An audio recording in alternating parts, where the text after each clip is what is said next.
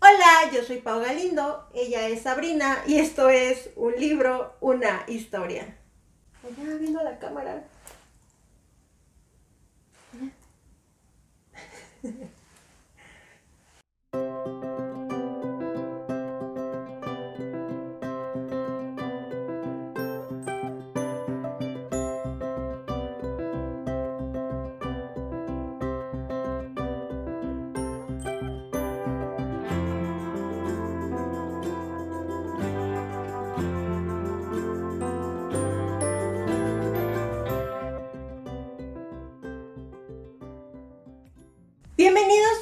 Primera reseña de la séptima temporada de Un libro, una historia.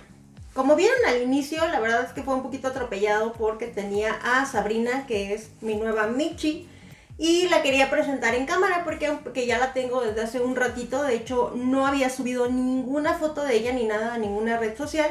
Y se me hizo justo ya presentarla como que al público. Sobre todo porque es muy probable que en muchos de los videos ustedes escuchen ruidos en el fondo ajenos que no es ningún fantasma o ser paranormal, probablemente sea Sabrina.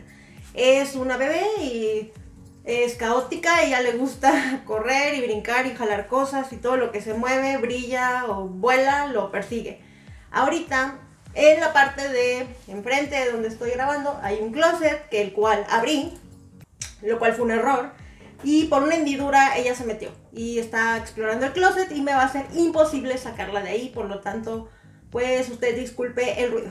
Cerrado ese paréntesis, la verdad es que yo sé que me tomé una pausa bastante, bastante, bastante larga entre eh, el último episodio que subí y en este episodio en el momento en el que ustedes estén viendo, pero si comparan las fechas en las que se publicaron van a ver que efectivamente pasó un montón de tiempo. Esto tiene que ver principalmente porque he tenido días muy ocupados y me pasaron algunos acontecimientos importantes, en los cuales los voy a resumir en un pequeño paréntesis. Eh, aumentó mi carga de trabajo debido a que como si han seguido el podcast saben que yo me dedico a dar clases y al momento en el que el ciclo escolar inicia, pues obviamente yo tengo un poquito más de carga de trabajo porque las nuevas escuelas, los nuevos talleres, entonces aparte de mis clases normales tengo como un pequeño trabajo extra que me está requiriendo un montón de trabajo más del que yo pensaba y no me daba la vida. O sea, entre una cosa y otra ni siquiera me alcanzaban los fines de semana para poder grabar. Número dos, tuve un pequeño percance de México mágico porque me asaltaron en mi oficina y me robaron un montón de cosas, sobre todo de tecnología que yo utilizaba para el podcast. Entonces, entre ellas mi Kindle. Y el día de hoy vamos a trabajar a la antigüita. Aquí tengo mi acordeón de hojas, pero eh, entre lo que fue todo el proceso de estar recuperando eh, tarjetas, credencial de lector y todas esas cosas, pues la verdad es que fue muy caótico. Y aparte, bueno, todo el decaimiento moral por todo lo que perdí, que no lo iba a poder recuperar, o que cómo lo iba a hacer para la Kindle, o que los libros, el libro que estaba leyendo, etc. Entonces, bueno, eso fue un hecho que pasó y que ya poco a poco lo superé, poco a poco he ido recuperando algunas de las cosas y pues ya estoy un poquito más tranquila. El siguiente update es que, bueno, llegó Sabrina. Sabrina tiene un poquito más de un mes conmigo. Y bueno, sumado a la carga de trabajo, al incidente que pasó, que fue en este mes que está terminando, a que llegó Sabrina y me requería un chorro de tiempo, ocupaciones de la casa, el trabajo que normalmente tengo. Ni siquiera he tenido como tanto chance de leer. La verdad es que todo se está volviendo una locura. Y algunos quizás lo noten, algunos quizás no, pero por un pequeño accidente Derivado principalmente del estrés, entre otras cosas, tuve, tengo un pequeño problema en los dientes y estoy en el proceso de adaptarme a una cosa que te ponen en los dientes por, para poderlos corregir y corregir la postura, etc. Entonces, pues estoy hablando medio chueco. Me dijeron que iba a hablar relativamente normal y la verdad es que sí siento el cambio. Y siento que se escucha gracioso. Entonces, si usted nota una diferencia de la vez pasada a esta vez, es por ese proceso y pues nos iremos acostumbrando ustedes y yo. Espero que no dure mucho, me dijeron que era nada más en lo que me acostumbraba, pero lo siento raro. Esto acaba de ser así de que hace nada. Y siento que se me disparó a partir de lo que pasó en el asalto, porque a partir de ahí como que varias enfermedades me brincaron. Y esa molestia que yo ya tenía en los dientes se me intensificó y pues platicando con mi doctora creemos que por ahí tiene algo que ver. Porque pues los nervios y todo está conectado y bueno, cosas de, de doctores. Entonces, no los voy a abrumar con esa explicación, pero quería contarles todos los updates que han pasado porque pues sí ha habido bastantes cambios. Y usted disculpe si escucho un montón de ruidos. Sabrina está en la casa y pues me es imposible dejarla. Si la dejo en otro espacio encerrado se va a poner a chillar o después va a ser destroyer y pues no. Entonces estaremos escuchando ruidos de fondo, no es ningún fantasma, no es ningún ente, no es nada, a pesar de que estamos en época pre-Halloween es Sabrina, que en este momento está cazando una de mis bolsas. Que de hecho ahorita que la quería bajar, Sabrina me rasguñó, o sea, le vale queso y no mide sus garras. Y como tiene rascadores, lo cual ya me arrepentí de comprarle, pero pues era el rascador mi sillón, le vale, le vale gorro. Y yo no sé si tiene esa forma de mostrar amor, de repente te muerde, no te muerde fuerte, pero te muerde, tiene colmillos evidentemente, o le da ansiedad porque le están saliendo los dientes. Y ella está abrazando y rasguña, y de repente es como, le vale, no mide que sacan las puntitas de las uñas. Y pues eso es algo que mi antiguo gatito, no sé cómo logramos educarlo, pero con ella me está costando un montón de trabajo y supongo que es normal. El guapo dice que es normal. El guapo tiene dos michitas y dice como de, así son, son bebés todo, pero yo no me acuerdo que el otro fuera así. Pero bueno cerramos el paréntesis y ahora sí al libro que nos compete. Y ah, me desespera mucho que no puedo hablar correctamente, pero bueno. Cerrando el paréntesis, el día de hoy vamos a trabajar con la vieja y confiable hoja porque pues México, México y me robaron mi Kindle. Vamos a platicar de eh, un libro que terminé hace relativamente poco, del que todo el mundo estaba hablando en internet y estaba hablando en TikTok, etc. Y que me causaba bastante curiosidad. Pero como trata de un tema de salud mental, yo la verdad le huía un poco. Para mí era complicado el pensar eh, que tenía que encontrarme en un momento de mi vida estable o tranquilo para abordarlo. Ese era mi sentir. La verdad es que ya que lo leí, no es tan así, pero sí tiene como un pequeño warning porque toca el tema de la salud mental y voy a manejarlo de una forma en la que se entienda y que el tío YouTube no me baje el video porque piensa que estoy incitando a no sé qué cosas. Matt Hyde nace en Sheffield, Inglaterra, el 3 de julio de 1975. Estudió inglés e historia en la Universidad de Hull en Inglaterra y está especializado en periodismo y escritura de novelas. Se identifica como ateo y ha dicho que los libros son su única fe verdadera y la biblioteca es su iglesia. En su faceta periodística trabajó para publicaciones como The Guardian, The Sunday Times y The Face, y en su faceta como escritor ha escrito obras de ficción y de no ficción tanto para niños como para adultos. Tiene aproximadamente 26 obras publicadas entre libros para niños, novelas y libros de no ficción. Sus obras han sido nominadas y ganadoras de reconocimientos entre los que podemos mencionar el premio Nestlé de libros infantiles en 2007 por su novela infantil Shadow Forest, es ganador de la categoría de no ficción de los Books Are My Black Readers Awards en 2016 por su obra Reasons to Stay Alive y también ganó el Goodreads Choice Award en la categoría de mejor ficción en 2020. Él enfermó de depresión a los 24 años y estuvo cerca de quitarse la vida para salir de la enfermedad. Los libros lo salvaron y también una novia que lo impulsó a poner en papel lo que sentía. Hoy en el podcast hablaremos de su novela publicada en 2020, uno de los libros más vendidos de ese año cuya protagonista se llama Nora. Esta novela se titula en español La Biblioteca de la Medianoche. Entre la vida y la muerte hay una biblioteca, y los estantes de esa biblioteca son infinitos. Cada libro da la oportunidad de probar otra vida que podrías haber vivido y de comprobar cómo habrían cambiado las cosas si hubieras tomado otras decisiones. ¿Habrías hecho algo de manera diferente si hubieras tenido la oportunidad? Nora aparece, sin saber cómo, en la biblioteca de la medianoche, donde se le ofrece una nueva oportunidad para hacer las cosas bien. Hasta ese momento, su vida ha estado marcada por la infelicidad y el arrepentimiento. Nora siente que ha defraudado a todos y también a ella misma, pero esto está a punto de cambiar. Los libros de la biblioteca permitirán a Nora vivir como si hubiera hecho las cosas de otra manera. Con la ayuda de una vieja amiga, ella tendrá la opción de esquivar todo aquello que se arrepiente de haber hecho o no haber hecho en pos de la vida perfecta. Pero las cosas no siempre serán como imaginó que serían y pronto sus decisiones se enfrentarán a la biblioteca y a ella misma en un peligro extremo. Nora deberá responder a una última pregunta antes de que el tiempo se agote. ¿Cuál es la mejor manera de vivir?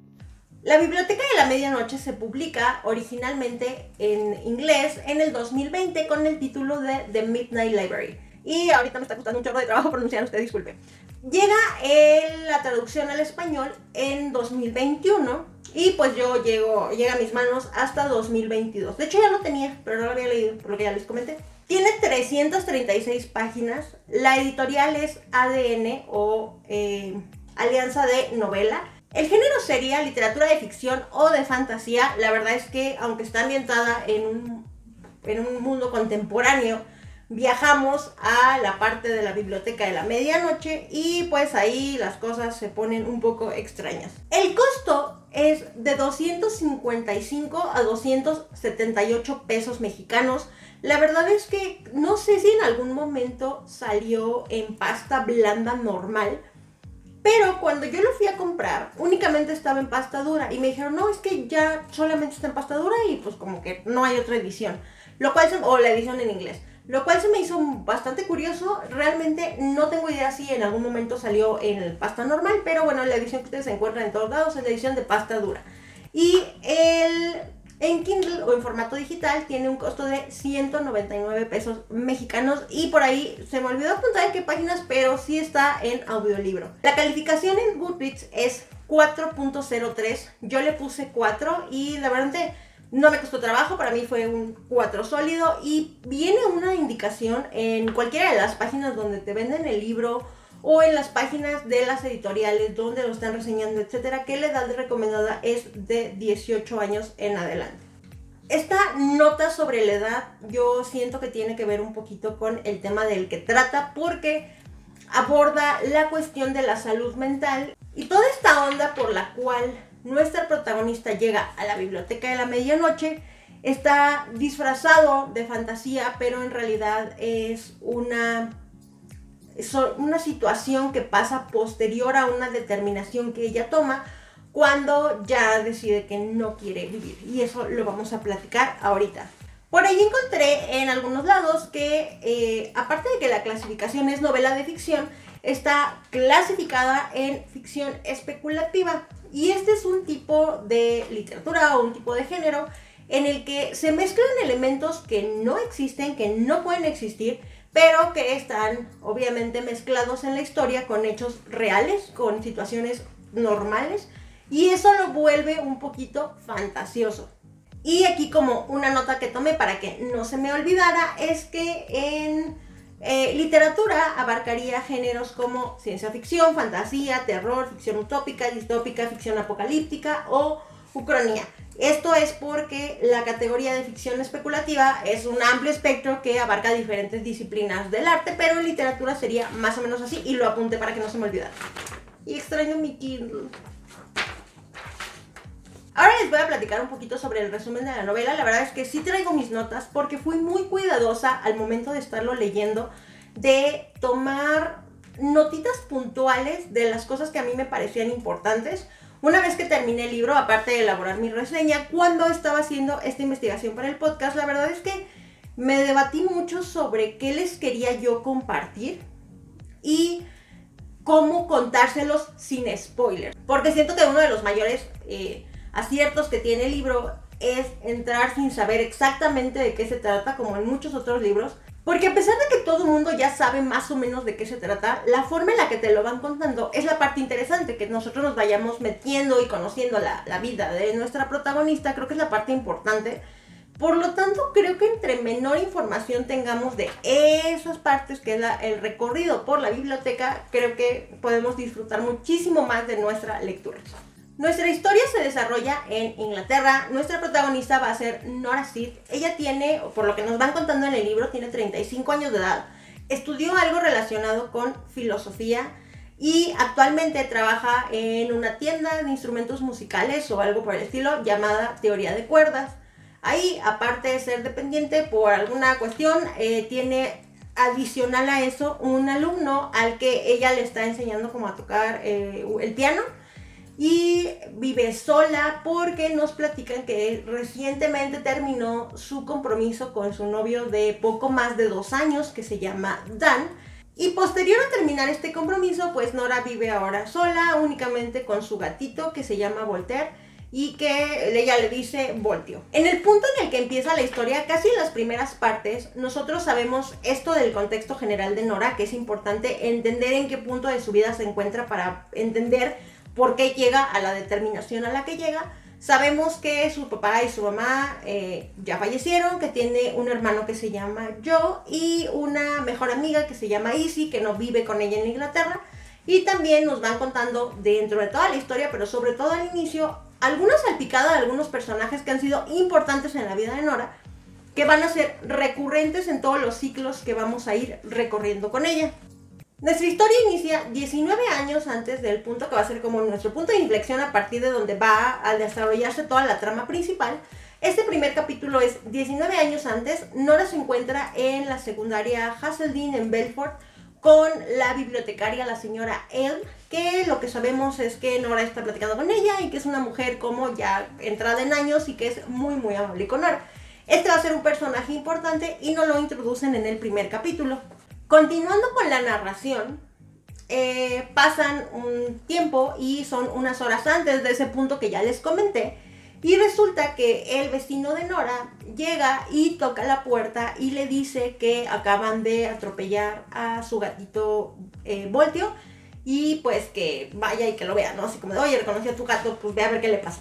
Nora entra en shock y a partir de este momento de lo que pasa con el gatito, empieza como una bola de nieve, como cual una serie de eventos desafortunados que se empiezan a acumular que empiezan a acumular en Nora un sentimiento de frustración, un sentimiento de desolación, un sentimiento de ya no saber qué hacer con su vida, que pues es la que la lleva a tomar la decisión que toma. No les voy a platicar todos los hechos, pero sí les puedo contar que todos van como una cadenita. Nora ya tiene todo un antecedente con lo que pasó con el chavo con el que andaba, con el que terminó su compromiso. Sabemos más o menos cómo es su situación familiar Pasa que le escribe a su amiga y su amiga en ese momento no le contesta, le platican lo del gato, ella es así como de pues mi compañía, mi gato, yo le entendí en ese punto. Y a partir de ahí suceden como, a partir del hecho de lo que le pasa al gatito, ella se pone súper triste, pierde un chorro de tiempo, bueno, invierte un chorro de tiempo en la noche más bien eh, arreglando lo del gatito, al día siguiente se queda dormida, llega tarde al trabajo, habla con ella su jefe en el trabajo y pasan una serie de cosas. Hasta el punto en el que, concluyendo ese día que Nora transcurre en caos, ella llega a la conclusión de que su vida está hecha un desmadre y que no tiene sentido seguir viviendo. Y es así como un 28 de abril a las 00 o en punto de la medianoche, Nora aparece en, afuera de un edificio de piedra, como un edificio como súper grande, Nora decide entrar y se da cuenta que es una biblioteca. Se da cuenta que tiene muchísimos libros, cada uno de ellos con el lomo de color verde. Y cuando Nora está a punto de tomar un libro, se le manifiesta la señora la bibliotecaria del primer capítulo, y le dice así como de, espérame, espérame, ¿a dónde vas? Hola, y Nora se saca de onda y le dice dónde estoy, qué estoy haciendo aquí, y ella le explica que ha llegado a la biblioteca de la medianoche. La bibliotecaria le explica que en la biblioteca de la medianoche se encuentra en cada uno de los libros una vida que la persona pudiese haber vivido si hubiera tomado X decisión. Y le comenta que pues en realidad no somos nosotros los que decidimos en qué momento vamos a morir. Esa cuestión la decide la muerte, no tuvo. Entonces por eso cuando pasan estas situaciones como con Nora, pues llegas a la biblioteca de la medianoche. Nora se saca de onda y ella dice que está convencida de que pues su vida no tiene ningún sentido, que realmente pues no tiene como caso. Pero la bibliotecaria le dice, pues yo no sé, tú ya llegaste aquí, déjate explico cómo funciona todo este show y pues ahorita este, vemos qué, qué onda.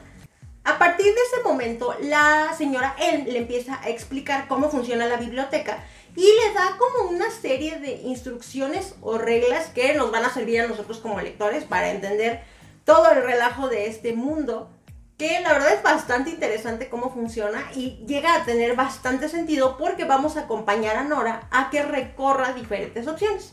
Para esto, La señora él le cuenta que todos los libros son de Nora. Ella en realidad puede eh, tomar cualquiera y, y, que cada uno de los miles de libros que hay ahí representan un tipo de vida o una alternativa con una característica en específico dependiendo de un aspecto que Nora quiera como explorar o desarrollar. Todos los libros son de Nora y todos los puede agarrar libremente excepto uno que se llama el libro de los arrepentimientos. En este libro están todos los arrepentimientos que ha tenido Nora desde que era muy pequeña hasta la fecha actual. Todas las cosas por las que Nora se siente como acongojada. Y vamos a pasar con Nora a que este libro se va modificando. Y se va modificando dependiendo de cómo Nora vaya cambiando su forma de pensar respecto a N aspecto de la vida por el cual se estaba arrepintiendo en algún momento. Aquí, aquí la bibliotecaria, la señora M, le dice, bueno, Vamos viendo. Necesitas escoger un aspecto de tu vida, algún detalle que tú quisieras como vivir o explorar, que es como si nos plantearan a todos nosotros el de qué pasaría si regresaras a X punto de tu vida, a qué punto te gustaría regresar y hacer un cambio. Ejemplo, no, pues es que yo quería estudiar esto en la escuela, pero en vez de esa carrera opté por tal. Y sería como un, ok, ¿qué pasaría si en vez de escoger la carrera que eh, se supone que ya escogí, pues hubiera escogido la otra que tenía en mente, así. Entonces, eso se lo explica la bibliotecaria a Nora y le dice, pues, órale, ve escogiendo un libro, qué aspecto de tu vida te gustaría explorar y pues ve. Una vez que tú decidas, vas a tomar el libro, vas a abrir el libro y vas a entrar a la vida que estás escogiendo y la vas a vivir. Y pues, una vez que eh, Nora esté viviendo en X circunstancias, ella la forma que tiene para salir de ahí es decepcionándose. Cuando ella sienta una profunda decepción es cuando va a regresar a la biblioteca, porque quiere decir que pues no está conforme con esa vida y volvemos a empezar. No tiene que escoger otro libro y así sucesivamente hasta que ella escoja una vida que pues le agrade vivir. Hay por ahí alguna serie de reglas con los libros y cómo funcionan. Por ejemplo, que ya una vez que viviste X vida, ya ese libro no regresa a la, estantería, o sea, ya perdiste tu chance.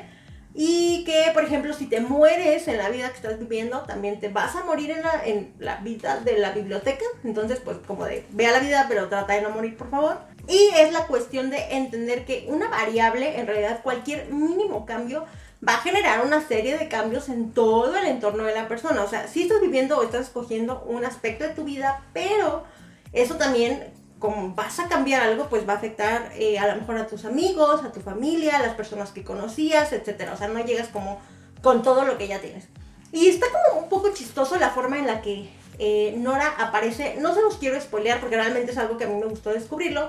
Porque tiene como una trascendencia más allá y eso lo vas a entender casi al final del libro. Pero eh, es muy interesante ver cómo Nora llega y llega a una vida que ya está empezada. O sea, es como de que yo me aparezco en la línea temporal de Paola de la misma edad que yo tengo, pero de otro universo que en este momento está haciendo otra cosa completamente diferente. Entonces llegas y es como de que, ok, si en ese momento la persona con la que estabas había ido al baño y regresó, cuando regresas, oye, pues ¿qué pensaste? ¿Y tú qué pensaste de qué?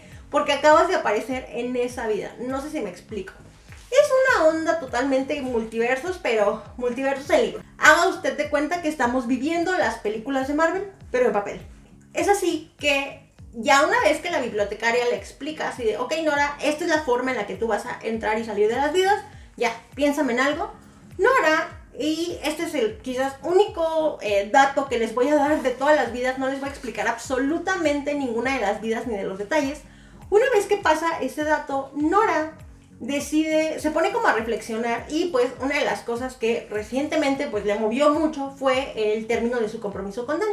Y ella se pone a pensar que ellos tenían el plan o la idea de poner como un bar, como un tipo pub juntos, que nunca materializaron.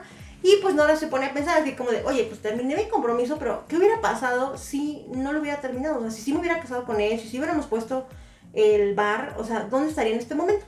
La bibliotecaria le dice, muy bien, tome usted este libro. Nora abre el libro, en eso un remolino se la traga y pum, Nora aparece en esa vida en la que, ¿qué hubiera pasado si ella hubiera escogido lo que estaba pensando que le comenta a la señora N?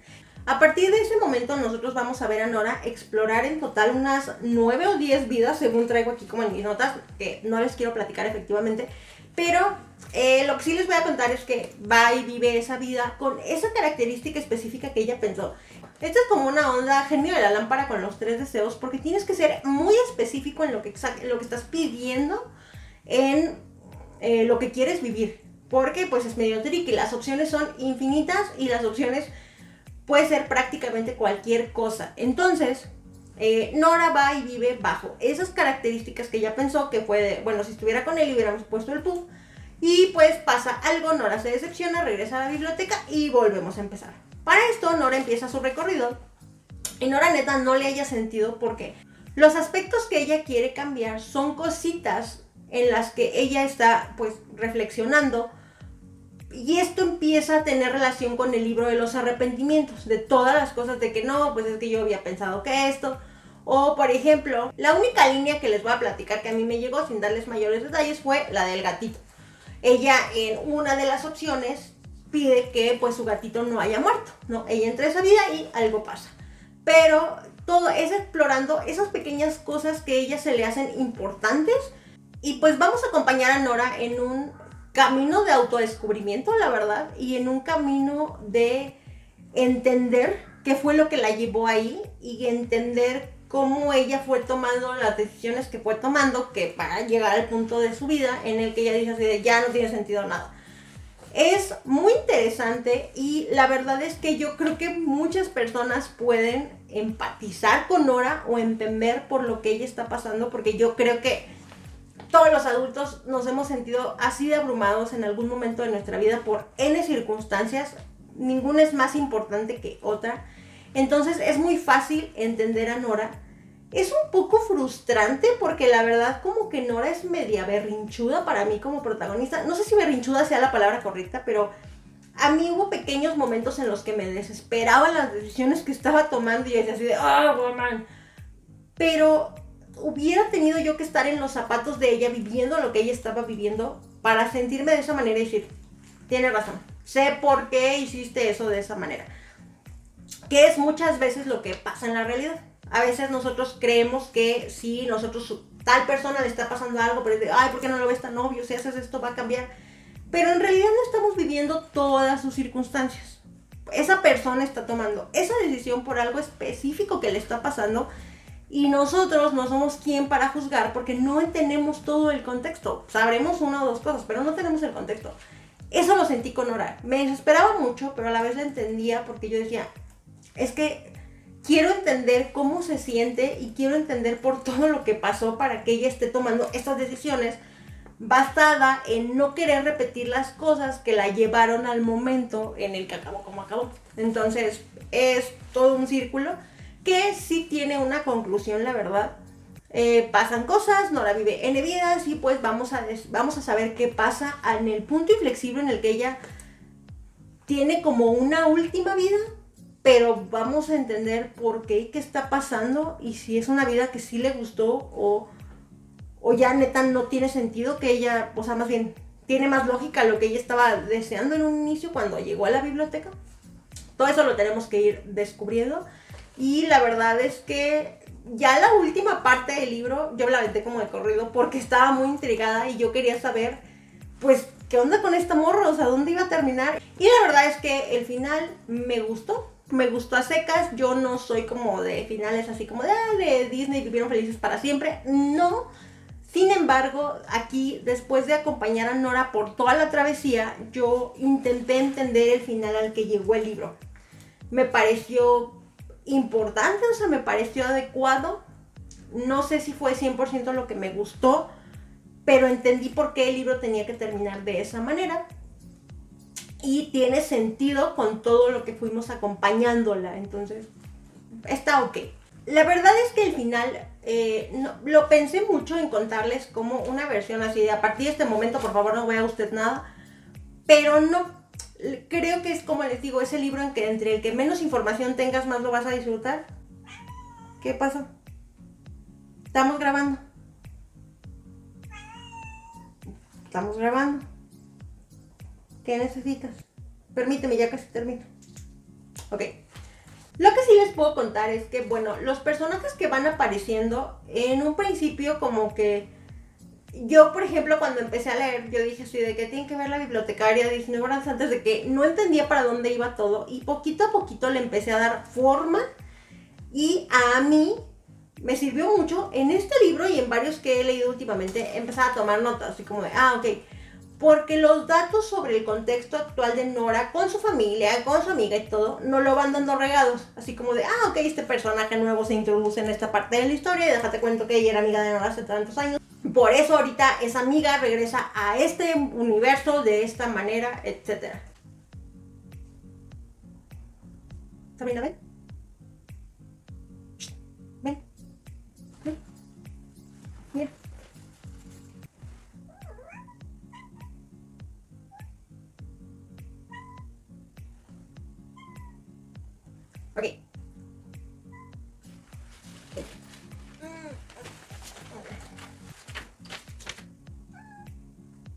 Mi opinión general sobre el libro es que me gustó, la verdad es que es una, una lectura a la que más o menos sabía a qué me iba a meter, pero me sorprendió la cantidad de detalles. La neta, toda la onda de los multiversos y cómo funcionan se me hizo muy interesante y muy bien justificada, porque es una onda un poco menos ficticia que una película de Marvel y siento que nos podemos identificar porque nos pone a pensar nos pone a pensar, por ejemplo, como esos momentos que les digo que la protagonista entra y sale de una vida y cómo se siente cuando eso pasa.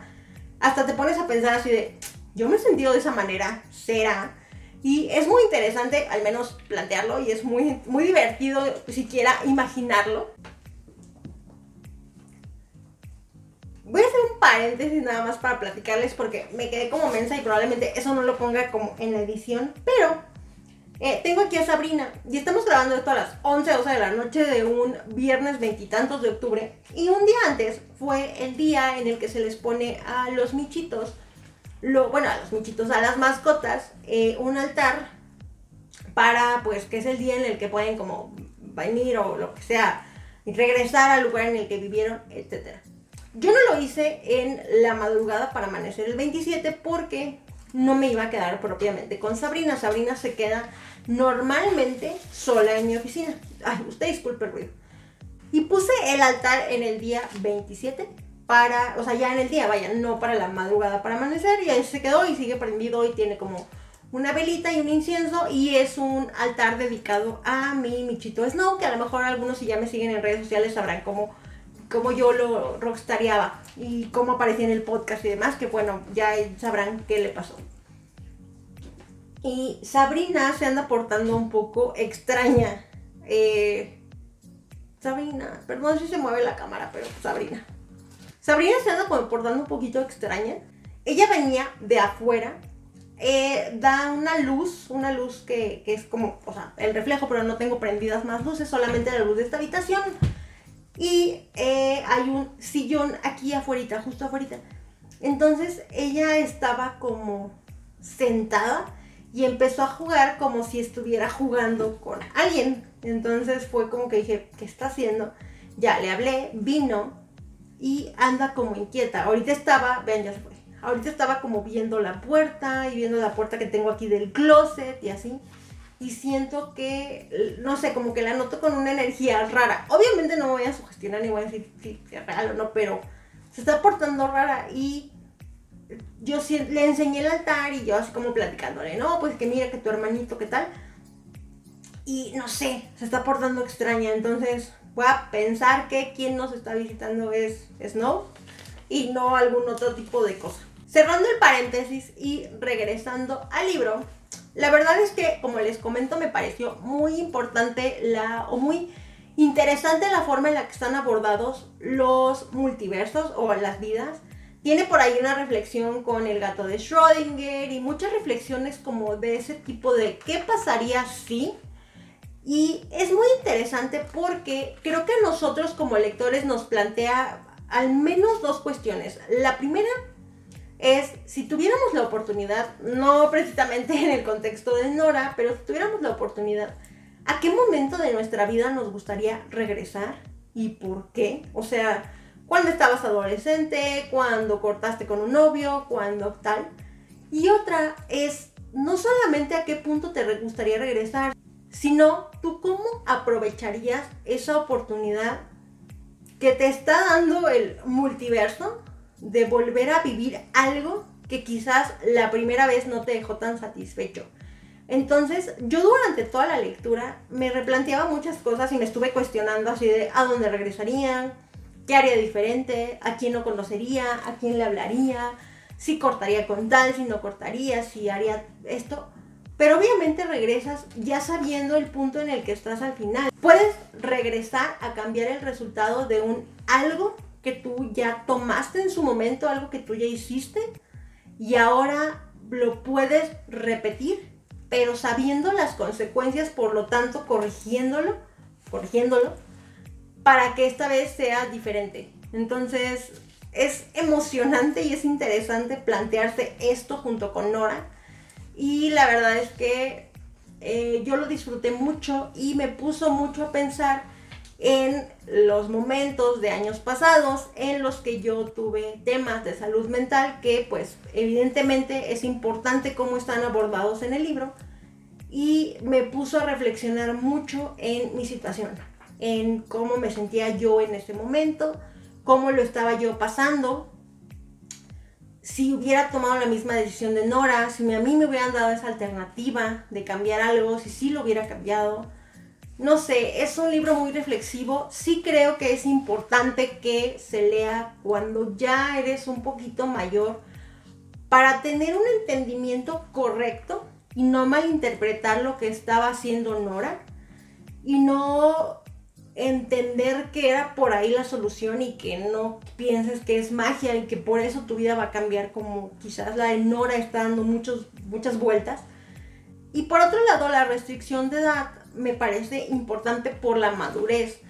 Creo yo que si tienes, digo, sin, sin generalizar, pero a lo mejor alguien de 16, 15, no ha pasado por todos los problemas de la vida de alguien de 30 y tantos, en las que quizás ya tomaste muchísimas más decisiones de las cuales ya te arrepientes y que te gustaría cambiar, que a lo mejor de pequeño pudieran ser diferentes o a lo mejor en algunos casos no siempre, un poco más triviales, etcétera. Acá ya cuando estás hablando como de eh, carrera, matrimonio, hijos y muchas cosas, ya las implicaciones son mayores.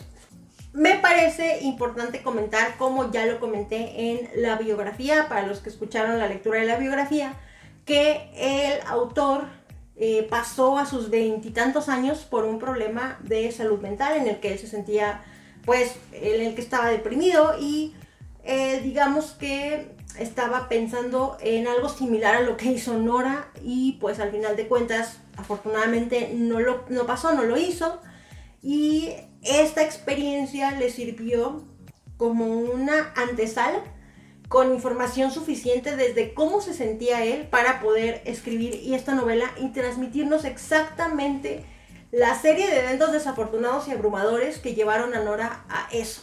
Entonces, eso me pareció muy interesante, yo no lo sabía del autor. Y leyendo algunas biografías del autor nos cuentan que evidentemente después él mejoró y eh, digamos que encausó su vida, conoció a su novia, ella lo animó a que contara esta historia, escribió este libro, etc. Y que por ahí actualmente todavía se quedó con algunas secuelas, por ejemplo la ansiedad, pero que pues ya se encuentra en otro lugar completamente diferente de su vida, lo cual me da muchísimo gusto porque es bien complicado lidiar con la salud mental.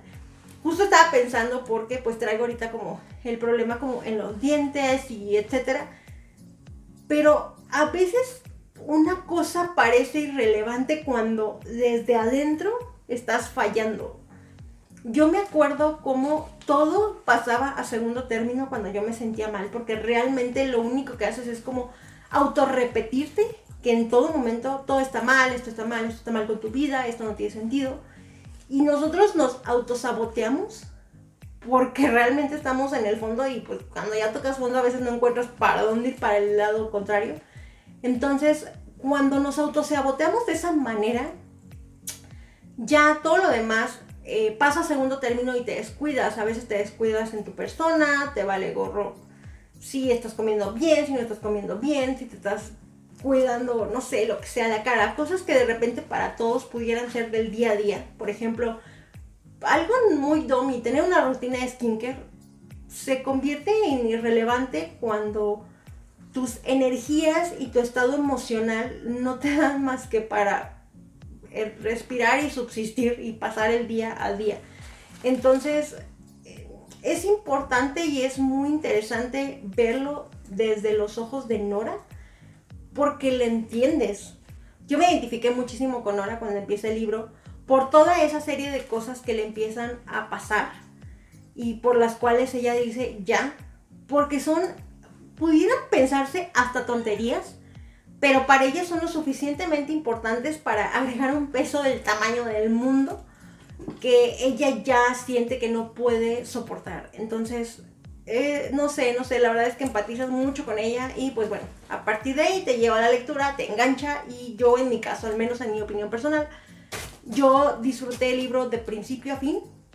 Me pareció un libro importante que creo que si lo leemos, una de dos, o te identificas con ella y dices, no, sí, yo también me he sentido así, y a lo mejor te ayuda un poco, o nos pudiese volver un poquito más empáticos para entender la situación, el contexto y el estilo de vida o de ser o lo que sea de otras personas.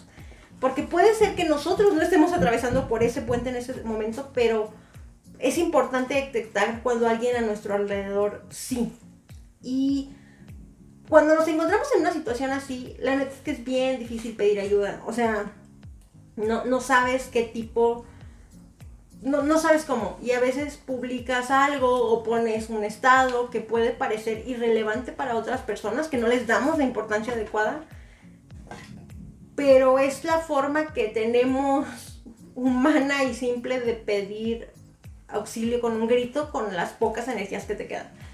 Es la forma en la que lo puedo expresar porque era la forma en la que yo me sentía cuando estaba así como en el más hoyo de los hoyos que sabes que a lo mejor si le cuentas a alguien pudiese, no sé, mínimo acompañarte, no, no digo que solucionarte los problemas, pero no sabes ni cómo expresarte o sientes que le dijiste a las personas como claves o que es muy evidente para ti, pero a lo mejor para las otras personas no, no, no sé cómo explicarme, pero estoy segura de que sí, y espero que no, ya han atravesado por una situación así de tristeza profunda, de problemas que ya rayan en la depresión, me entenderán y sabrán de lo que estoy hablando y obviamente no le deseo absolutamente a nadie que pase por eso. Como en su momento lo platiqué con Richard, tenemos una reseña anterior que se llama eh, Lo que no tiene nombre de Piedad Bonet, en el que abordamos largo y tendido el tema de la depresión y el tema de la salud mental.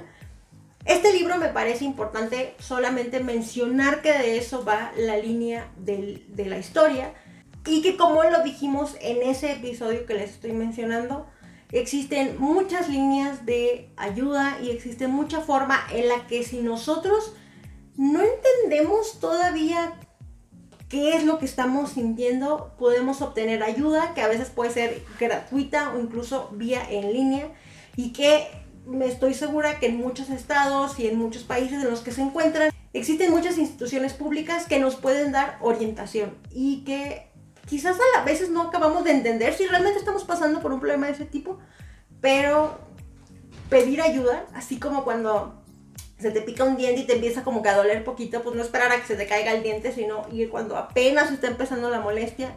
Lo mismo cuando dices como que me quiere dar gripa, pues déjame voy medicando para algo similar, la salud mental, la cosa es que no se ve. La enfermedad que nos pasa por dentro no se nota, no se ve y no manifiesta síntomas hasta que a veces ya es demasiado tarde. Y por eso es la importancia de darle énfasis y darle promoción al cuidado y la importancia de la salud mental. Cerrando todas las reflexiones, bueno, les traigo unos datitos adicionales porque encontré por ahí que eh, este libro se va a convertir en una película que apenas se encuentra en desarrollo. El productor ejecutivo va a ser el mismo autor y está siendo desarrollada por Estudio Canal y Blueprint Pictures. Y perdón porque no puedo hablar. Eh, no hay más datos de cómo para cuándo va a salir, pero pues de cuenta que ya está en la primera fase de desarrollo y claro que por supuesto que desde luego que la voy a ver porque me interesa ver mucho cómo plantean la onda de los multiversos y si no lo vuelven así como que una cosa muy fantasiosa. Les agradezco mucho a los que ya llegaron hasta esta parte del video. La verdad es que no me encuentro como en las condiciones más óptimas para grabar y les agradezco muchísimo que me hayan acompañado en este video. Ya tenía muchas ganas de grabar y de ponerme a hacer esto y la reseña, pero no contaba con la serie de eventos desafortunados que me han ido acompañando. Neta, ya me voy a dar una limpia con Pirul. No contaba con todo lo que está pasando, sin embargo, mi safe place es la lectura y probablemente ese podcast, pues obviamente también forma parte de esa cuevita de lugar seguro. Entonces, para mí era importante eh, no agüitarme y no dejarme caer con todo lo que ha pasado, con todo lo que me ha abrumado y no olvidar esto que me gusta tanto. Entonces, de verdad les agradezco mucho que se hayan tomado el tiempo de escucharme, que hayan llegado hasta aquí. Yo los invito a que se suscriban a todas las redes sociales del podcast, arroba podcast de libros, en Facebook, en Twitter, en Instagram, en YouTube. A mí me encuentran en todas mis redes sociales como Pau Galindo, arroba soy guion bajo Pau Galindo o arroba los libros de Pau en el Instagram de libros, aunque hace mucho que no subo nada porque no he tenido tiempo. Pero bueno, ya, ya voy a subir cosas, ya voy a subir cosas. Si ustedes me están viendo en YouTube, yo los invito a que en la parte de los comentarios me platiquen si ya leyeron el libro, si les gustó, si no les gustó y si ya es el año 2030 y ya vieron la adaptación de esta película, si la disfrutaron o no les gustó. Esto sería todo por esta reseña. Bienvenidos a la séptima temporada del podcast de libros. Nos escuchamos, ya saben que no sé cuándo, neta, ahora sí no sé cuándo porque tengo un montón de trabajo, pero bueno, nos escuchamos en un libro, una historia. Bye.